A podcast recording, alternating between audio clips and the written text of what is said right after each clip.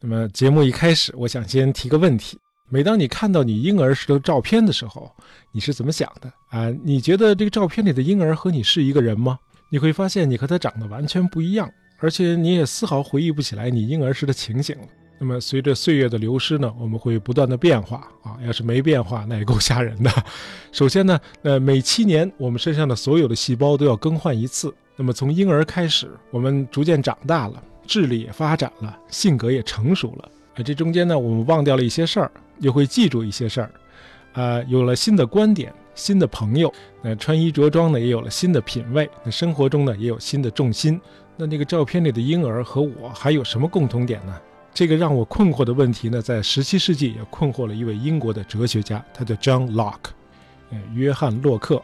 那这位洛克呢，打了这样一个比方，这就好比你的一只袜子上有个洞。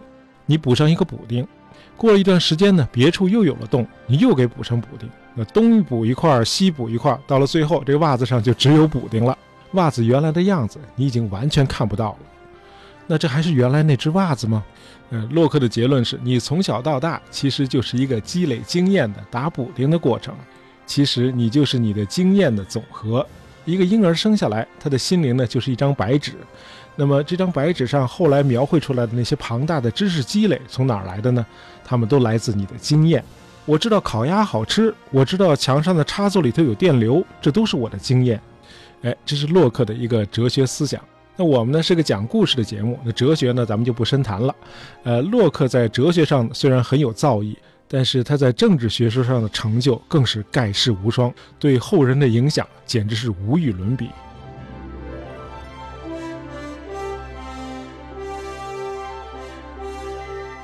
呃，洛克是第一个系统的阐述民主政治和提倡人的自然权利的人。他主张要捍卫人的生命权、自由权和财产权。洛克的自由主义思想被美国奉为神圣，成为美国人的民族理想。呃，美国的独立宣言里倡导的那些精神的源头，都来自洛克和那些受洛克影响的那些法国的思想大师。因此，如果说洛克是美国的第一国父，那一点也不过分。但是洛克从没去过北美大陆。洛克是在1632年出生在英格兰西南部的一个小村庄，叫 Rington。呃，1632年是个什么年代呢？呃，是我们国家明朝的崇祯五年。哎，这一年那个造反的农民军领袖高迎祥还没有战败被俘，那李自成呢，还是他手下的一个小土豆。那么，空中距离八千多公里以西的英格兰，这会儿虽然没有像明朝这么乱，但是呢，也是山雨欲来风满楼了。这时候统治英格兰的这个国王呢是查理一世，哎，他和他去世的那个父王詹姆士一世一样，哎，既是英格兰的国王，同时也是苏格兰的国王。这父子俩呢都来自信奉天主教的苏格兰，但是这会儿的英格兰呢早就已经脱离了天主教了。咱们在这个亨利八世和他的六个王后那期节目里介绍过，亨利为了和他的第一任太太离婚，就脱离了天主教，成立了英国国教。那么，亨利的几个孩子后来都先后登上了王位。他的二女儿伊丽莎白一世是位非常伟大的英国君主，她把自己的一生都献给了国家，以至于终生未嫁。那当然就没有孩子了。于是他死之后，这个都铎王朝呢就绝嗣了。那就得找个血缘最近的人来继位啊。那找来找去呢，最后就把这个苏格兰的国王请来了，这就是詹姆士一世。于是，这英国呢就进入了斯图亚特王朝时代。那么，咱们今天故事的主人公洛克就出生在这个斯图亚特王朝的第二位君主查理一世的统治时期。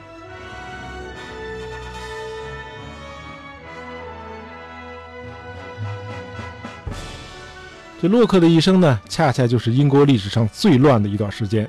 呃，咱们刚才说了，这个斯图亚特这个朝代呢，来自信奉天主教的苏格兰，那思想呢相对就比较落后，呃，相信这个军权呢是上帝授予的，因此可以肆无忌惮地统治他的臣民。哎，尤其是第二代国王查理一世啊，把这个英格兰搞得乌烟瘴气，随便征税不说吧，还多次解散议会，最后居然发展到带着兵到议会来抓捕议员，这就直接导致了英国爆发内战。内战的一方呢，就是查理一世率领的王党军；另一方呢，就是所谓造反的议会军。那咱们的主人公洛克的爸爸后来就参加了议会军。呃，洛克的爸呢，属于那种有地产的乡村绅士，因此洛克呢就有可能在这个威斯敏斯特学校读书。这威斯敏斯特学校，哎，可是个老学校了啊！这个咱们国家南宋的时候就已经建立了。这可不仅仅是伦敦的市重点，到今天都是全英国最好的中学。那么这个学校附近呢，就是白厅。呃，一六四九年，也就是洛克十七岁那年，国王查理一世就是在白厅被斩首的。呃，当然学校是不允许学生们去观看国王被斩首了。呃，这个学校的管理呢非常的严厉，教师体罚学生完全是家常便饭。但是洛克是个奇迹，他从来没有挨过老师的板子。因为他特别特别的用功，那么和今天的威斯敏斯特中学的多数毕业生一样，啊，一六五二年洛克上了牛津大学，他先是读书，然后呢是留校任教，一直到一六八四年，后来复辟的这个查理二世国王下令牛津大学开除洛克，那么洛克在牛津大学一共待了三十二年。呃，入学的第四年，洛克获得这个牛津的 Christ Church 学院的文学学士学位。在此之前呢，洛克已经对大学里安排的那些古典课程感到非常的乏味了。他开始把注意力转向了实验哲学和医学，并且开始逐渐的形成的后来的自由主义思想，尤其是对国王的专制统治的质疑。呃，牛津大学那会儿已经是群星璀璨了啊。在牛津大学的教授里头，有这个现代化学之父波伊尔。也有这个牛顿的主要竞争对手胡克，哎，这二位呢都是英国皇家学会的会员。到了一六六八年，这个兴趣广泛的洛克呢，也因为他在医学方面的成就，成为这个皇家学会的会员。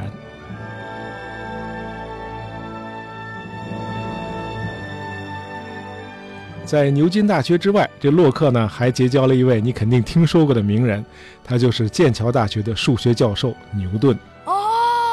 呃，洛克和牛顿呢，后来成为挚友，就是因为他们都相信人的感知、反思和经验都是可靠的，可以用它们来认识这个世界。那么牛顿呢，是用力学和运动揭示了宇宙的法则；呃洛克呢，是用天赋人权和社会契约来描绘人类未来的图景。那么牛顿和洛克这两个人可以说是在自然科学和社会科学领域为英国和整个西方近代思想确立了一个基本的框架。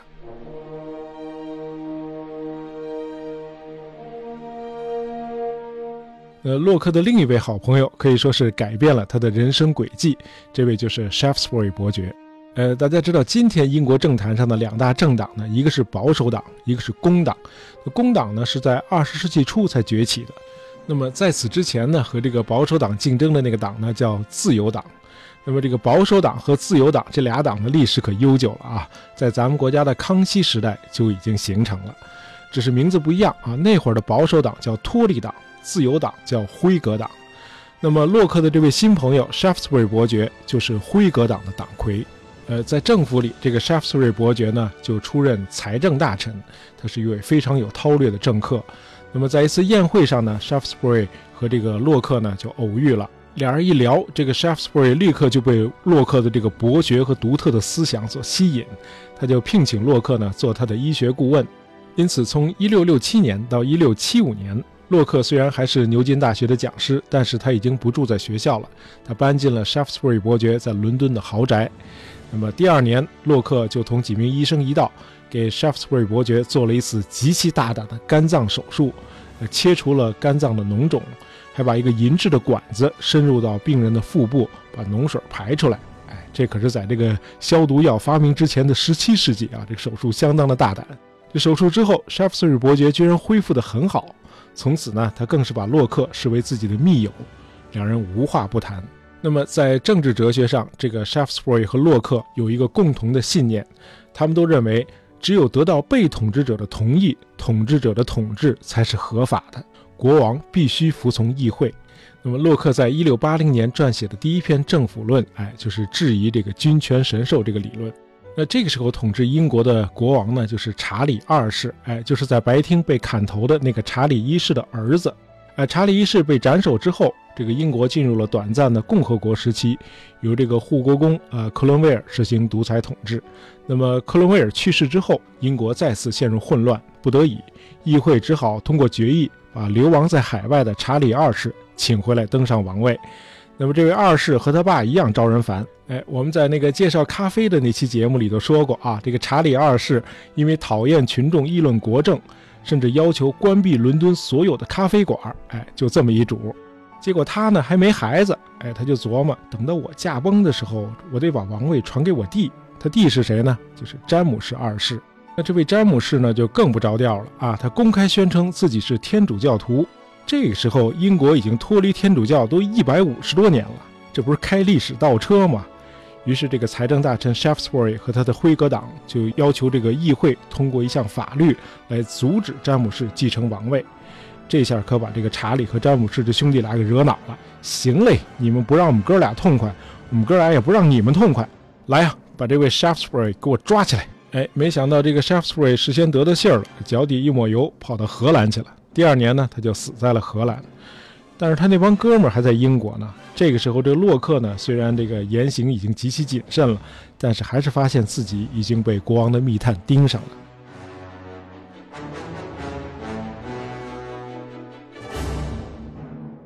一年以后，因为一次所谓的阴谋叛乱。有好几位辉格党的成员呢都被抓了，其中有两个还被斩首了。那洛克一看情况不妙，哎，他也跑到荷兰去了。在荷兰呢，洛克开始著书立说，一待就是六年。那么这段时间呢，查理二世呢已经驾崩了，他的弟弟这个詹姆士二世顺利继位，一上台就实行暴政，哎，结果人家还老年得子，这孩子一生下来之后呢，立刻就接受这个天主教的洗礼，这下这个英国议会实在是受不了了。到了一六八八年，这个英国议会里的辉格党人和一部分脱离党人就邀请这个詹姆士二世的女儿，这时候已经嫁到这个荷兰的那个玛丽和女婿威廉回国执政。那么通过一次不流血的宫廷政变，哎，赶走了他爸爸，哎，就是那个倒行逆施的詹姆士二世，哎，这就是英国历史上的光荣革命。那么第二年，也就是一六八九年，英国议会通过了权力法案，确立了议会的权力高于王权这个原则。从此，英国就一步步地进入了议会民主的君主立宪时代，直到今天。